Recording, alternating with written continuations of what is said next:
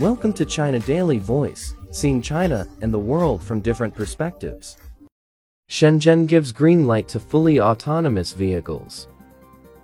Shenzhen, a city that pioneered reform and opening up in China, will allow fully autonomous vehicles to run on certain roads, as the city in Guangdong province unveiled the nation's first regulation tailored for smart and internet-connected vehicles.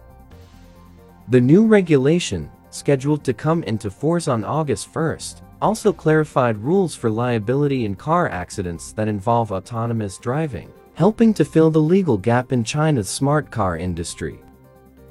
Shenzhen is giving self-driving cars a legal identity card, a key move in accelerating the commercialization of autonomous vehicles, experts said, adding that more legal measures and more testing experience are needed before widening such trials. The new regulation said automakers don't necessarily have to equip fully autonomous vehicles with human driving modes and equipment, nor must they have human drivers. But such fully automated vehicles can only run on certain roads and sections designated by Shenzhen's Traffic Management Department, according to the regulation, which was published on the official website of Shenzhen Municipal People's Congress on Tuesday. The new regulation classified autonomous vehicles into three types, conditionally autonomous driving, highly autonomous driving and fully autonomous driving. The former two types of vehicles must have human control equipment and drivers, the regulation added. The regulation also clarified rules for liability in car accidents that involve autonomous driving. For autonomous driving vehicles with a driver, the driver is held responsible for accidents and compensation.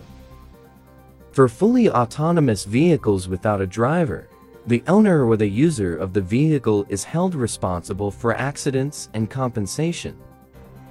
In a traffic accident, if the damage is caused by the defects of a vehicle, the driver, the owner or the user of the vehicle, after paying for the bill, can request compensation from the manufacturer or seller of the car in accordance with laws. The regulation said. Yu Qian, CEO and founder of QCraft, a Chinese self-driving startup, said, China's autonomous driving industry is entering a golden development period, with policies becoming increasingly clear and open, and technologies and algorithms becoming more powerful. That's all for today. For more news and analysis, buy the paper. Until next time.